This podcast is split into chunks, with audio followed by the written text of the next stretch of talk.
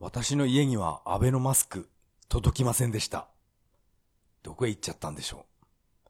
それでは始めましょう。第83回。それは涙で始まった。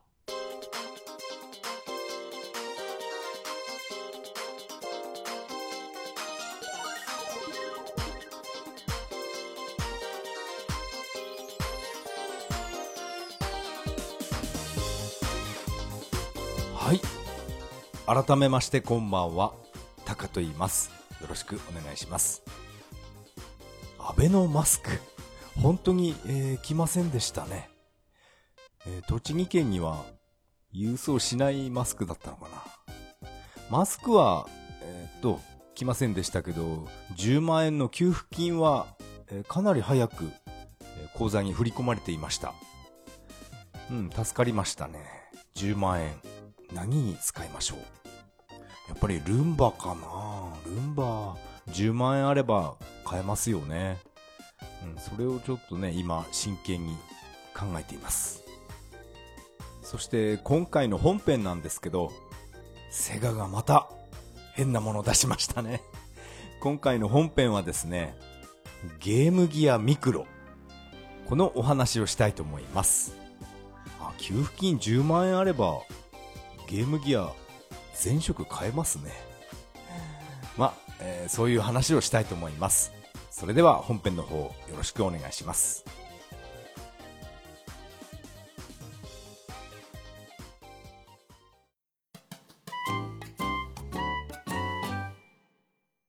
はい。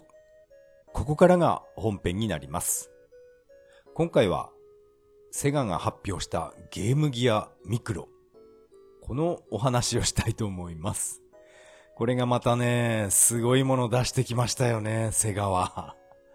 最初ね、この話を聞く前に、えっと、6月3日でセガ設立60周年記念なんですね。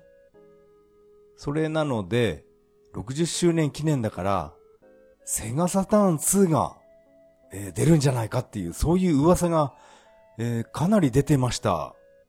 ネット上に出てましたね。ツイッターでもいっぱいそれ関連の、えー噂話聞きました。セガサターン2とか、あと、ドリキャス2じゃないかっていう、そういう話出てましたね。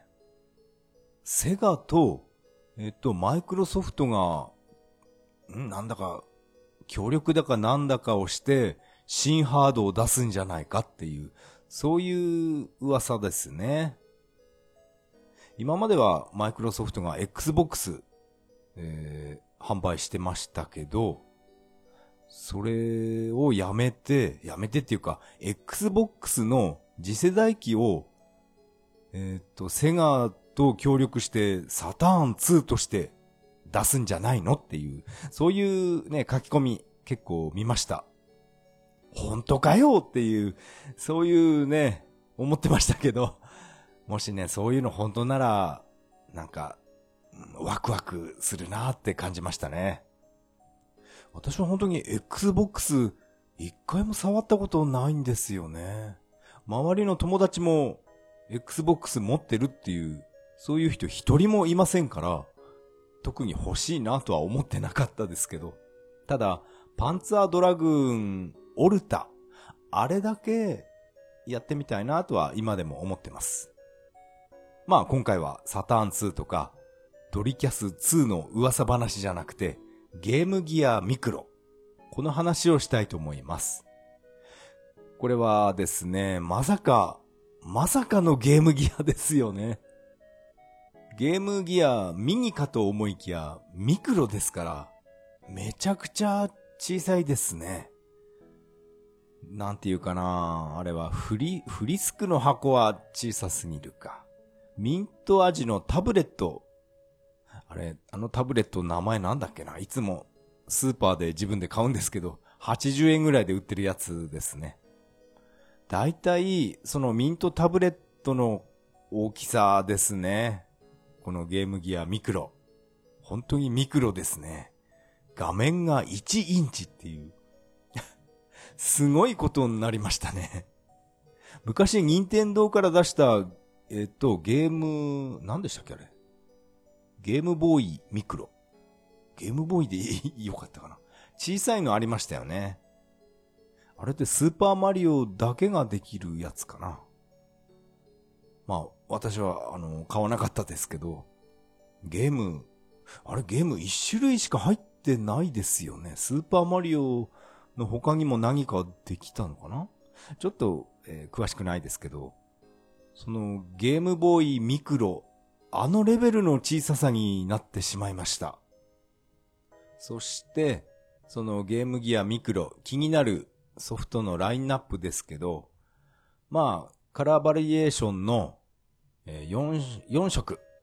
うん、それね、1色について、えー、ゲームが4本入ってるっていう、これはね、ちょっと少ないですよね。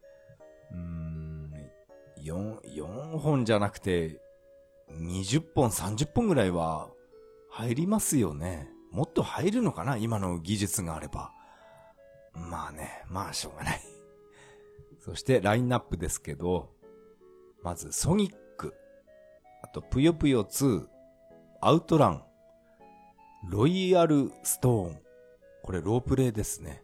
このロイヤルストーンっていうのは、えちょっと全然わからないんですけど、うん、これが、えゲームギアミクロブラック。そして次はブルーですね。ソニックテイルス、ガンスターヒーローズ、シルバンテイル、バクバクアニマル。うん。これやってみたいなって思うのは、バクバクアニマル。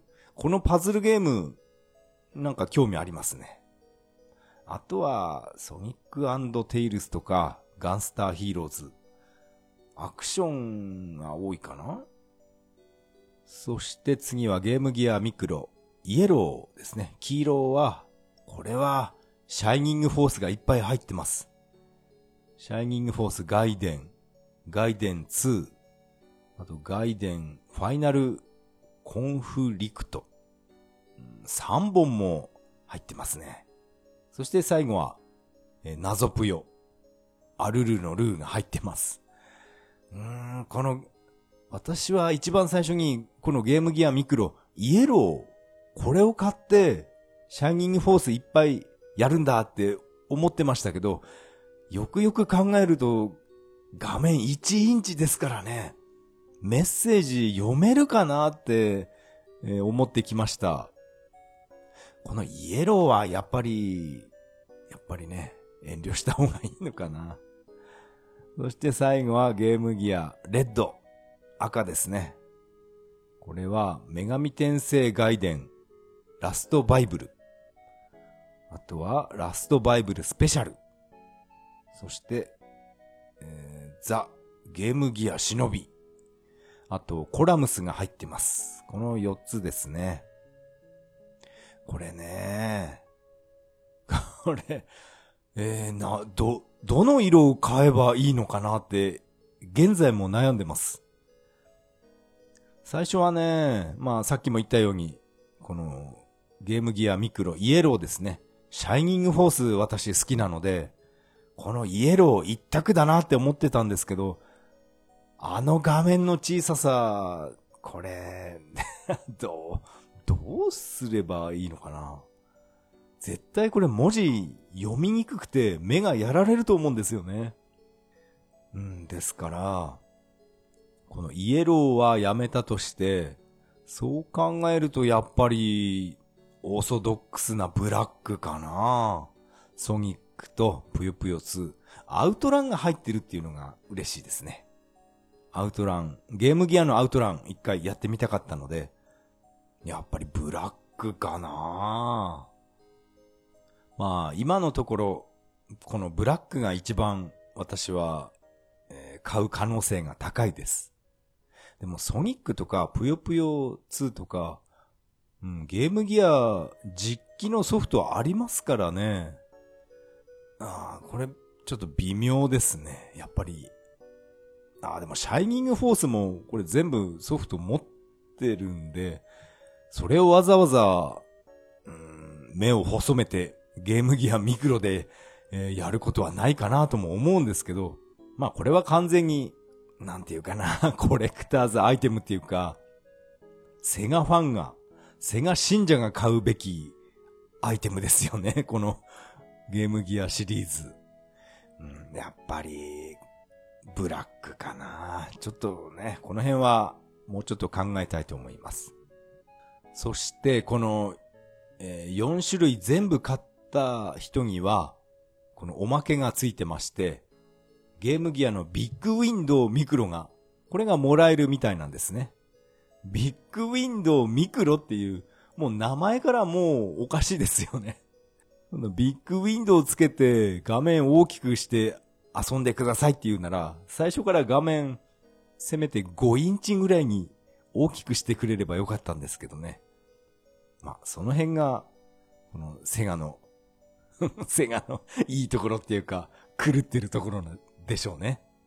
このビッグウィンドウ欲しいですね。どうもこのビッグウィンドウは単品では発売しないらしいんですね。このゲームギアを4種類全部買った人だけにプレゼントするみたいです。うん、このビッグウィンドウ別売りして欲しかったなって思います。あと、テレビチューナーなんかも、これもね、なんとか販売してくれないんですかね。ゲームギアのビッグウィンドウと、テレビチューナー。テレビチューナーミクロ。これもね、販売してくれれば私はちょっと欲しかったですね。このゲームギアミクロですけど、電源はやっぱり USB で取れるみたいですね。USB で取るか、もしくは乾電池、炭酸電池2本。それで3時間動くそうです。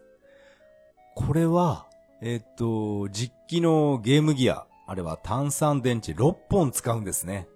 6本も入れたのに、確か、え、2時間だったかな ?3、3時間か ?2 時間か ?2 時間しか遊べないっていうものすごい、もう伝説になってるんですけど、なんかそこを再現したみたいですね。電池2本入れて、えー、2時間っていう。そんなこと再現すんなよって 言いたくなっちゃうんですけど、やっぱりこれがね、えー、セガの狂ってるところなんですね。とことん再現してやろうっていう、そういう意気込みを感じました。まあ間違いなくテレビ出力はできないでしょうね。うん、これはできないと思います。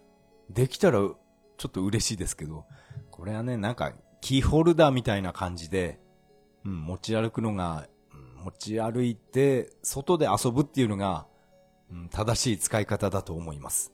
テレビに映してね、据え置き機みたいに遊ぶっていうのは、それはね、なんかゲームギアらしくないんで、おそらくテレビ出力はないと思います。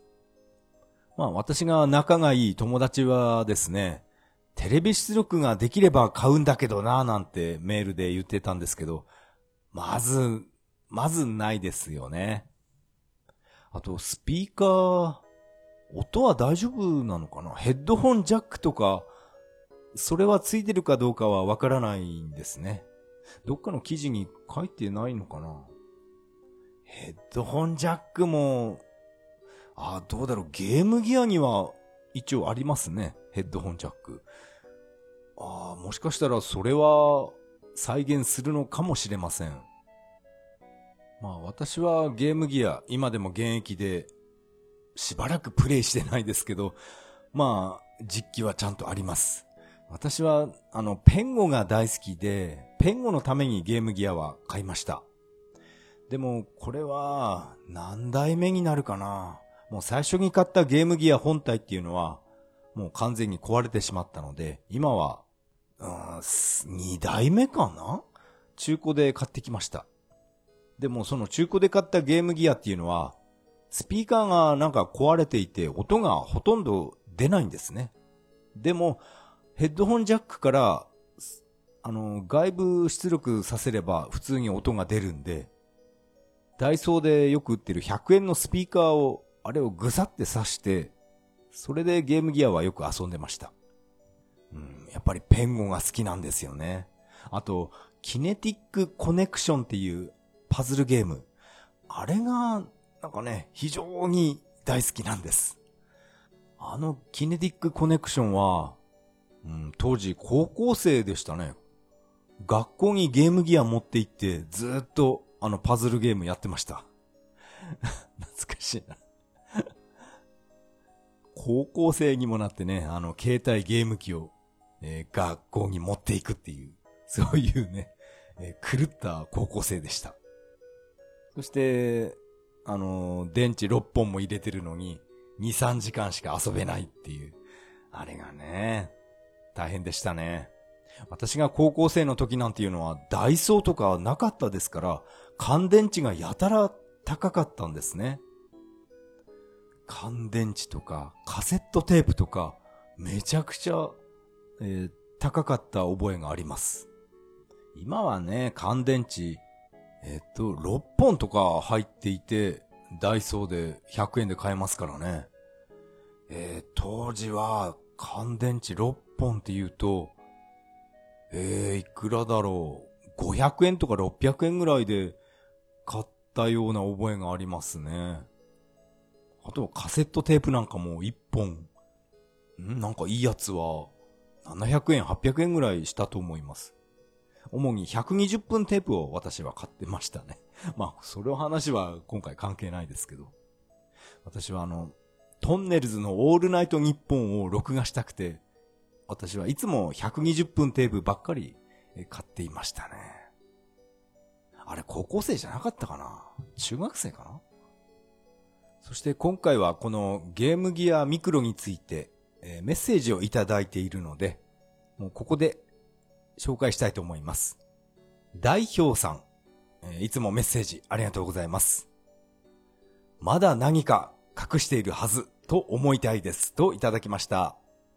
代表さんありがとうございます。えー、これはですね、やっぱり、うん、まだなんかセガは隠していそうですよね。サターン2とか、なんかね、その可能性、うん、捨てきれないんですね。サターン2とかドリキャス2。本当になんかね、なんか出るんじゃないかなって思ってます。マイクロソフトと協力してなんかやるっていう話なので、サターン2か。ちょっとね、期待したいと思います。代表さんは、ぜひ、このね、カラー4種類、全種類、えー、揃えてくださいね。そしてビッグウィンドウを、えー、みんなに自慢してくださいね。えー、代表さん、メッセージ、ありがとうございました。私が個人的にこのゲームギアミクロに入れて欲しかったソフトっていうのは、スペースハリアーを、えー、入れて欲しかったんですよね。私はあれは一度もプレイしたことがありません。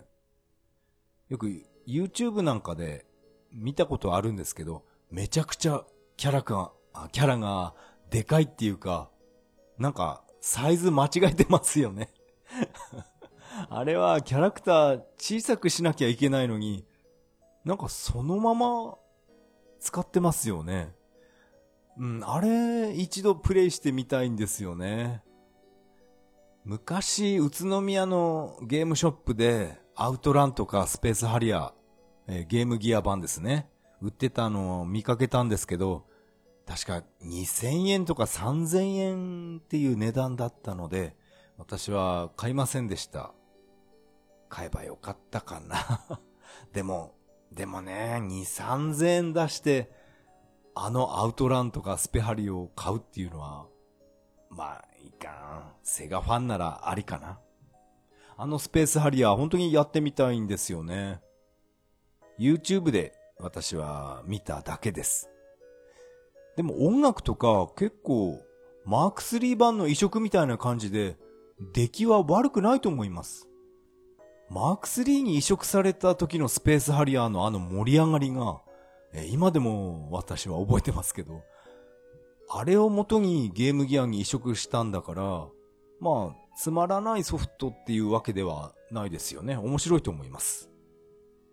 確かゲームギア版では、あのスペハリに出てきたドムいますよね。あれがやっぱり変更されたんでしたっけ？あれってなんでドム出てきたのかな？あの、ガンダムとか、あっちの方の許可とかもらったんですかね？うん、普通にスペハリにあのドムが出てきて、なんか関係あるのかなって子供の頃思ってましたけど、大丈夫なのかな？あ、でもゲームギア版では修正されたっていうことは、やっぱりまずかったんですかね？セガはね、昔からそういうことやっちゃうんですよね。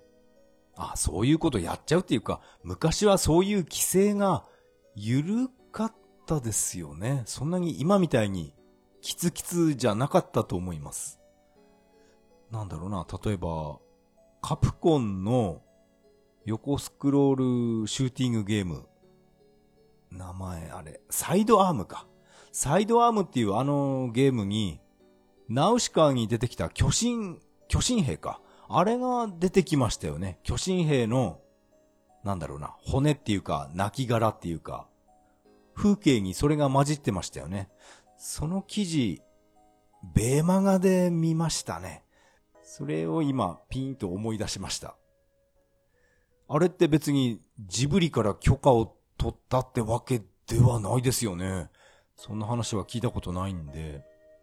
だから昔はそういうの緩か、緩かったのか、無法地帯だったのかはわからないですけど、そういう演出は結構ありましたよね。まあ、何度も言いますけど、アーケードゲームのボンジャックの BGM の、このスプーンおばさんのあの曲とか、昔は何でもありだったのかな？ゲームギアミクロは10月6日発売予定です。私はまだどの色を買うか決めてないんですけど、1個だけは、えー、間違いなく買おうと思います。今回のゲームギアミクロの話は以上になります。ありがとうございました。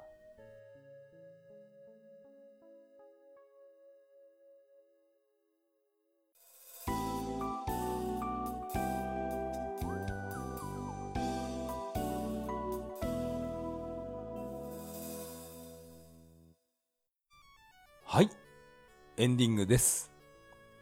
エンディング曲はメガドライブ版ソーサリアンから Beautiful Bay、Beautiful Day になります。第83回目の配信、いかがだったでしょうか？今回はですね、ゲームギアミクロ、このお話を中心にゲームの話をしてみました。いやー、本当にね、画面小さいですねこれあれかな？プレステのポケットステーション、あの画面のサイズですかね？もしくは、あのー、ドリームキャストのビジュアルメモリー。あれも画面小さいですよね？あんな感じかな？ポケットステーションの方が近いかな？いやー、本当にね。変な、変なもの作りましたね。なんてものを作ったんだって言いたくなりますね。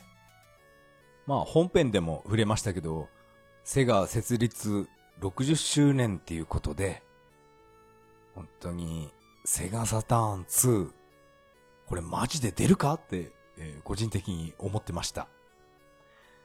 うん、出たら出たで、まあ私は嬉しいんですけど、世間的に売れるかなって考えると、多分売れないと思うんですよね。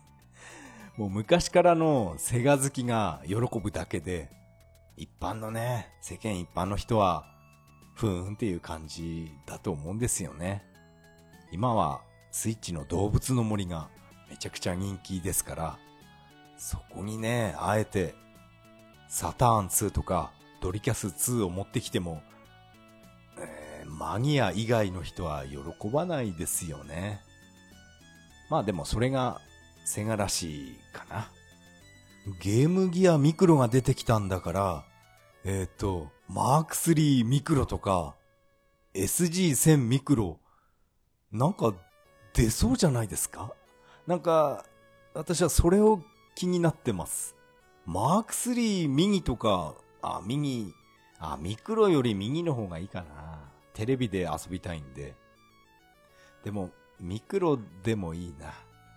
マーク3ミクロとか、SG1000 ミクロが、えー、出てくれたら私は本当に嬉しいです。レトロゲームがだ本当に大好きなので、最新のゲームっていうのは私は全然やらないんですね。私が、うん、今家にある最新ゲームっていうとやっぱりスイッチのゼルダですね。それくらい、それが一番新しいかな。動物の森は全然、全然っていうか買ってないし、うん、スイッチのゼルダの伝説ですね。最新のゲームっていうのは。やっぱり、レトロゲームで私は遊びたいんです。マーク3ミクロ、SG1000 ミクロがこれを出してくれないかな、セガ。60周年ということで、なんとかね、SG1000 ミクロ、お願いします。その時の CM のナレーションは、斎藤優子さんでお願いしたいですね。こういうことをツイッターでつぶやいたりしたら、あの、セガの奥成さんとかが、もしかしたら動いてくれないですかね。ああの人ならなんかね、やってくれそうな気がします。あ、でも奥成さんってまだ30代、あ、ちょっと詳しい年齢わからないですけど、SG1000 とか遊んだことあるかなあの人。まあ、セガの人だから当然知ってるか。うん、年齢は関係ないですよね。あ、同じセガの宮崎さん、あの人なら SG1000 とか、あとロボピッチャとか、その辺ね、なんか詳しい裏話とか、うん、なんか知ってそうな気がしますね。ロボピッチャの CM っていうのはね、あれ、若い時の湯川専務がテレビ CM やってましたからね。ロボピッチャー欲しかったな子供の頃。まあ、私は野球が大好きっていうそういう子供じゃなくて、セガが大好きだったので、ただ理由はそれだけであのロボピッチャー欲しかったです。ロボピッチャーミクロっていうのもいいんじゃないですかね。もう40代、50代のおっさんしか喜ばないかな。このポッドキャストでは皆さんからのメッセージをお待ちしています。シーサーブログの投稿フォーム、またはツイッターからハッシュタグ、それは涙でとつぶやいていただけると大変励みになります。ま、今回もすごいカミカミでしたね。ポッドキャスト番組の話し方の話っていうあの番組私は好きで聞いていまして、カミカミ具合をどうにか、どうにか治んないかなと思って、あの番組、あの番組、えよく聞いています。まあこういった私みたいにですね、言葉が途切れ途切れになってしまう。こういう、えっ、ー、と、話し方どうにか治りませんか？みたいな、そういった質問メッセージなんかもあの番組で、えー、結構読まれているんで、なんか参考になりますね。私自身も本当に言葉スラスラって話すのがちょっと苦手ですね。本当に途切れ途切れ。まあ、こんな感じで 途切れちゃうんですよね。途切れ途切れで、えー、いつも喋ってます。あんまり人と喋らないから、なんかね、喋れなくなってきてんのかな。それちょっと怖いですね。まあ自分は一人暮らしなんで家の中で全く喋らないですから、会社に行っても、まあね、あんまりベラベラ喋る方ではありません。困りましたね。じゃあ、ポッドキャスト毎日、えー、録音しますか？それはちょっと無理かな。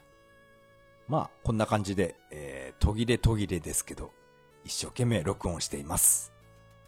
話し方の話。あの番組は本当にうんためになりますね。なんか、宣伝になってしまいました。えー、最後は雑談したいと思います。まあ、以前から何度も話していますけど、私は、サラリーマン生活を終わりにしたいので、今、脱サラの準備をしていまして、えー、このパソコンの勉強をしていました。そして私はこのプラプログラミングコースではなくて、えっと、ウェブデザインコースの方へ、こっちの方へ、ちょっとね、えー、来てみました 来てみましたっていうか、えっと、私は、プログラミングよりも、フォトショップを使って、デザインの方が、なんか個人的にしっくりくるんですね。フォトショップを使っていろんなものをデザインして、それを、は、販売するっていうかね。そういった、えー、仕事を今一生懸命勉強しています。やっぱりこれっていうのは昔やってた、あの年賀状作成の、あれが今になって、え、聞いてるのかなって思いました。あのね、毎年ふざけた年賀状をずっとね、パソコンの画面にらめっこして何時間も、もう1ドットとか1ピクセル、その誤差も許さないみたいな感じで、もうすごい顔して加工していたんですね。まあ、以前も話しましたけど、スペースハリアーの緑のドラゴンの上に自分を、自分の写真を載せるっていう、そういった作業を、ものすごい顔して私は一人で黙々とやっていたんですね。でも、全然苦になりませんでした。まあ昔からそういう、なんかね、そういった作業好きなんでしょうね。ですから今回このフォトショップでいろいろバナー作成とかいろんなことをやってみました。なんかね、スムーズに来てるんですよね。あっという間にできちゃったっていうか、なんていうか。もちろん手の込んだ難しいデザインとかはそれなりに時間かかるんですけど、うん、プログラムよりもこっちのバナー作成の方が、これ自分に合ってるなと思って、こっちの道に、え来てみました。ウェブデザインって言うんですか。いろいろネットで検索してみると、ウェブデザイナーっていう、そういう人のポートフォリオですね。作品集みたいなものをいっぱい私はネットで見ていました。いや、この人の作品集ってかっこいいなって思いながら、いろいろ参考にさせてもらいました。じ、実はね、あの、自分のポートフォリオもちゃんとね、できてます。このページを見たお客さんが私のところに、えお仕事を、うん、依頼してきてくれたら嬉しいなって思いながら、今一生懸命勉強しています。私はあんまりプログラミングのことは結局、うん、結局あんまりやらなかったんですよね。フォトショップばっかりやっていまして、あと、あ、フォトショップと、あと、ワードプレスですね。そういった、この二つばっかりやっていて、プログラミングっていうのは、ほとんど、えー、触っていませんでした。ですから、なんかね、この、フォトショップを使った仕事っていう、こっちの方が、多分自分に合ってますよ。まあ、そういったわけで、えー、私はですね、サラリーマンを辞めて、ウェブデザイナーに、えー、転職ですね。転職っていうのかな。こういうのって、あれ、フリーランスって言うんですね。私はフリーランスっていう言葉は、あの、米倉涼子のドラマ、ドクター X でしか聞いたことないんですね。自分の周りにこういったフリーで仕事をしてる人なんていうのは一人もいませんから、みんなね、ブツブツ文句言いながら会社員やってるっていう、そういう、まあ友達なんかもそうですね。会社勤め、サラリーマンしかいません。自営しているっていう人、いないですね。親の家業を継いで農業をやってるっていう、そういう幼馴染はいますけど、うん、自分で何かね、起業みたいな、そういうことをした人っていうのは友達にはいません。ですから、フリーランスって聞くとなんかね、なんかかっこいいですね。米倉涼子になったような気分になります。私もね、白衣着て、ツンツンしながら歩きますか。まあこうやって、これから先のことを考えると、なんかね、楽しくてしょうがないですね。うまくいくかどうかはわからないですけど、なんかね、サラリーマンよりは、はるかに、えー、楽しい未来が待ってるなっていう、そのことを信じて今、頑張ってます。まだ勉強中なので、わからないことが、わからないことだらけですね。まあ、自分がこうやってね、フォトショップで作った画像とか、まあ画像はなんとかわかるんですけど、あとホームページなんかも一緒に作ってあげて、それをお客さんに納品するっていう、その納品の仕方とかもまだ勉強してないですから、どうやるんだろうな。